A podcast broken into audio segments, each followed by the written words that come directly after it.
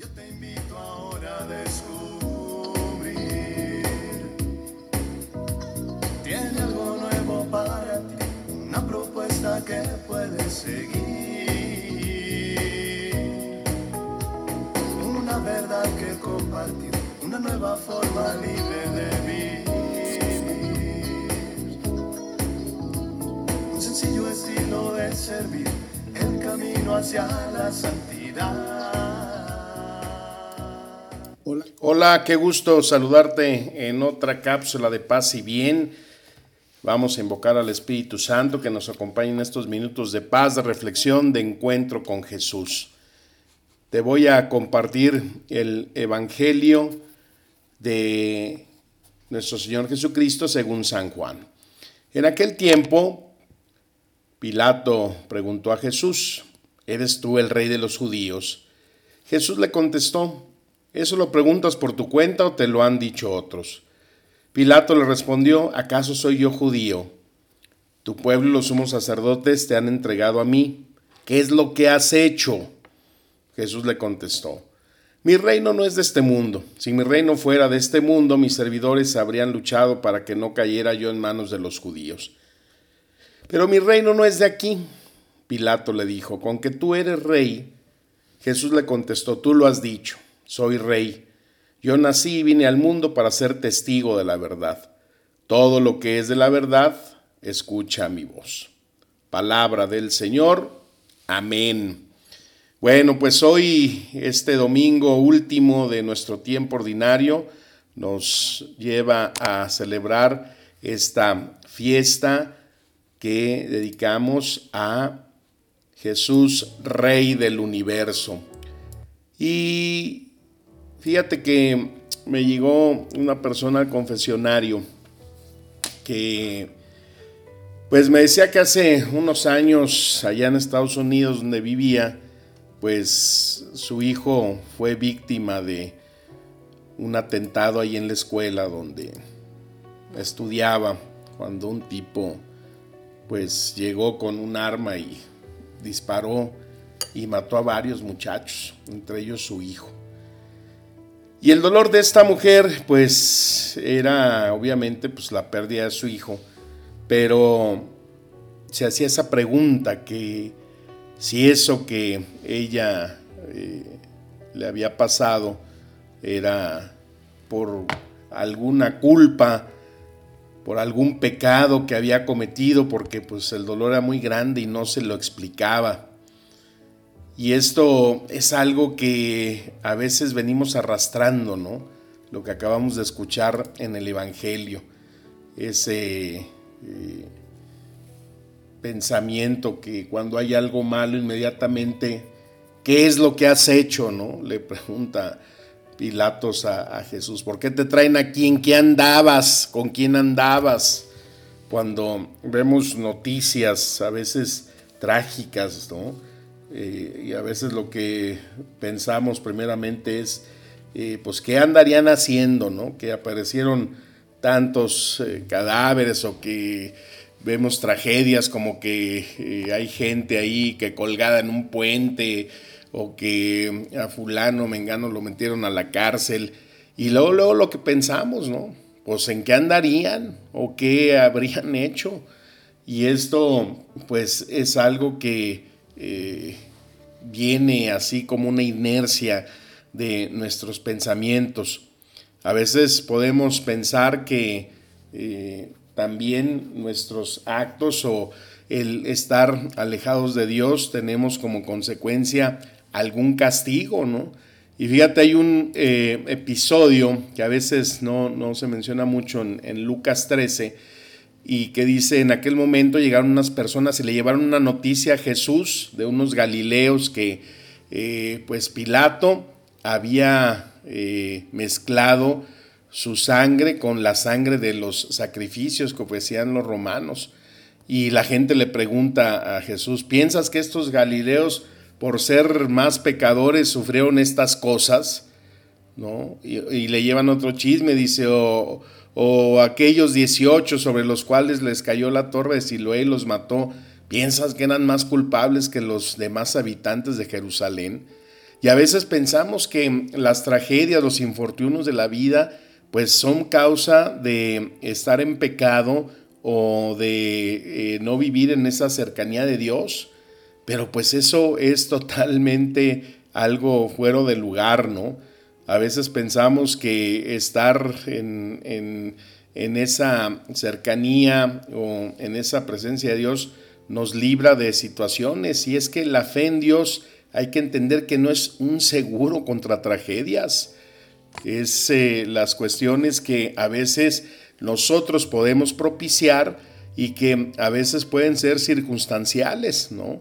Si yo hago un fraude, un robo, pues entonces lo más seguro es que voy a tener la consecuencia de eh, estar en la cárcel. A veces pensamos que una situación o que una chocaron y ay, pues es que fue porque les dije que hiciéramos oración antes de emprender el viaje y pues como no hicimos oración, Dios nos castigó. Pues ¿cuál Dios nos castigó? No, pues el atarantado, el que iba manejando, que no tomó precaución.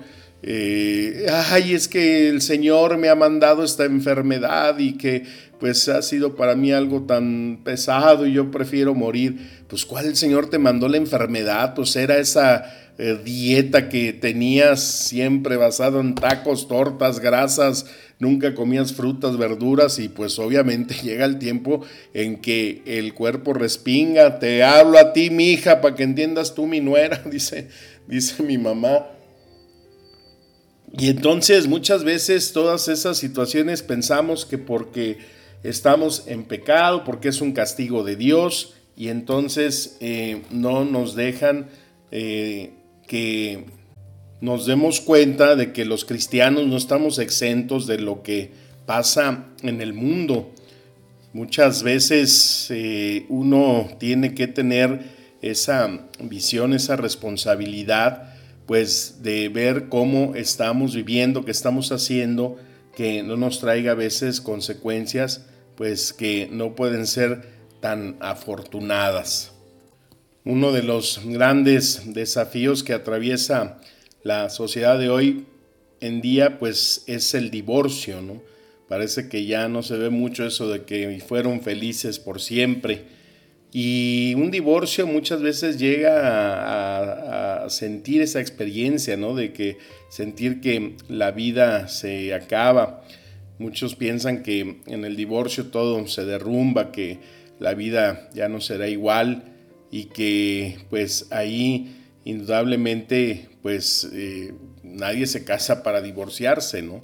Aunque a veces hay muchas señales, aunque a veces muchas hay advertencias donde pues uno dice, debía haber escuchado a mis padres o quizás no debía haber tomado una decisión tan apresurada y mm, a veces nuestros propios comportamientos, el no ceder, el buscar siempre esa imposición ante otra persona, pues ahí nos lleva a tener esa consecuencia de una fractura, de una ruptura en el matrimonio.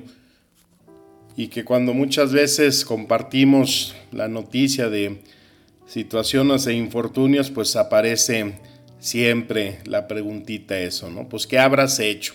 ¿O por qué pasó esto? ¿O en qué andabas? ¿O eh, qué hiciste? Siempre está esa pregunta a veces tan dañina, tan condenatoria y pues en la cual ni el mismo Cristo se escapó. Es importante entonces discernir nosotros qué tanto pensamos que lo que nos pueda pasar es un castigo de Dios o es una circunstancia, una situación que cada quien puede generar. Pues sí encontramos ciertamente en la Biblia momentos en que eh, Dios eh, hace esa corrección, ¿no? Dios nos corrige como ese Padre amoroso. Pero también vemos que esa corrección siempre va anticipada de muchas advertencias, ¿no? De muchos avisos. Tal era la función de los profetas, que era estarle avisando al pueblo de Israel, conviértanse, porque el Señor no está de acuerdo en su proceder, conviértanse, aléjense de esos ídolos, adoren verdaderamente al único Dios que los libró de Egipto y siempre está esa situación y a veces pues esa eh, forma dura, ese corazón de piedra que no dejaba tener eh, esa cercanía, esa fidelidad a Dios, pues llevaba muchas veces esa corrección de Dios hacia ese pueblo, hacia esos episodios que encontramos en la eh, Sagrada Escritura. Sin embargo, es por lo tanto más importante no, no estar eh, pensando en que lo que hacemos bien o mal es un castigo de Dios, sino saber que en la oración siempre vamos a encontrar esa eh, respuesta a nuestras situaciones a través del consuelo, a través de la paciencia, a través de la esperanza. Eso sí es lo que genera siempre ante una situación.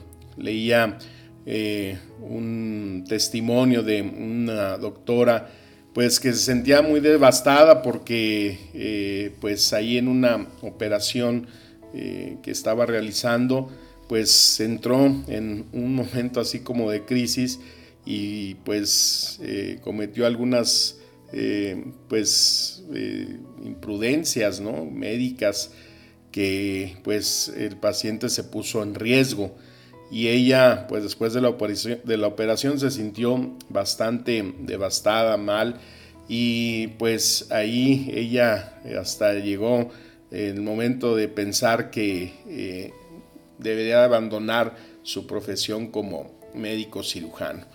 Pero sin embargo en esa eh, situación difícil que vivía, pues ella experimenta que la que lo sacó adelante, lo que le ayudó a superar esa situación que vivía, pues era eh, la palabra de Dios, ¿no? Porque pues cuando eh, sus compañeros la vieron así como estaba, pues luego, luego la pregunta, ¿qué hiciste? ¿En qué fallaste?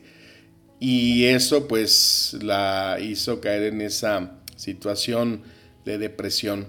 Y encontró en el Evangelio, en el libro de la carta a los romanos, en el capítulo 5, esto que es muy hermoso y que dice, no solo esto, sino que también nos gloriamos en las tribulaciones, sabiendo que la tribulación produce paciencia y la paciencia carácter probado y el carácter probado esperanza. Y la esperanza no desilusiona, porque el amor de Dios ha sido derramado en nuestros corazones por medio del Espíritu Santo que nos fue dado. Porque mientras aún éramos débiles, a su tiempo Cristo murió por los impíos. Porque difícilmente habrá alguien que muera por un justo, aunque tal vez alguno se atreva a morir por el bueno.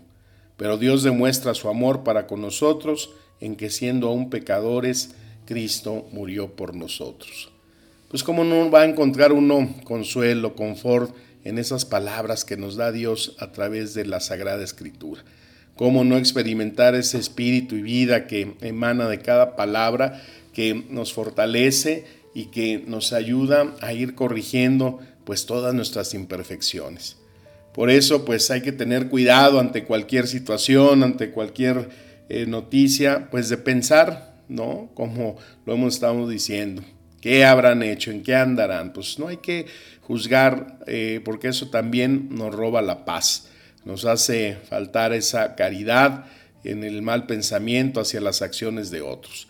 Y cuando nosotros tenemos la experiencia, la situación que a veces nos puede desestabilizar emocional y espiritualmente, pues tenemos siempre este refugio en la oración, en la presencia de nuestro Señor que nos da a través de sus benditas palabras. Pues celebremos a Jesucristo, Rey del Universo, en nuestra casa, en nuestro corazón, en nuestras familias, y que esta presencia de nuestro Rey, de nuestro Señor, Dios, Rey del Universo, sea siempre lo que cada día nos haga buscarlo en nuestros corazones. Pues que las palabras nos sigan administrando espíritu y vida. Te deseo un excelente inicio de semana. Recibe mi bendición y mi deseo de paz y bien. Amén.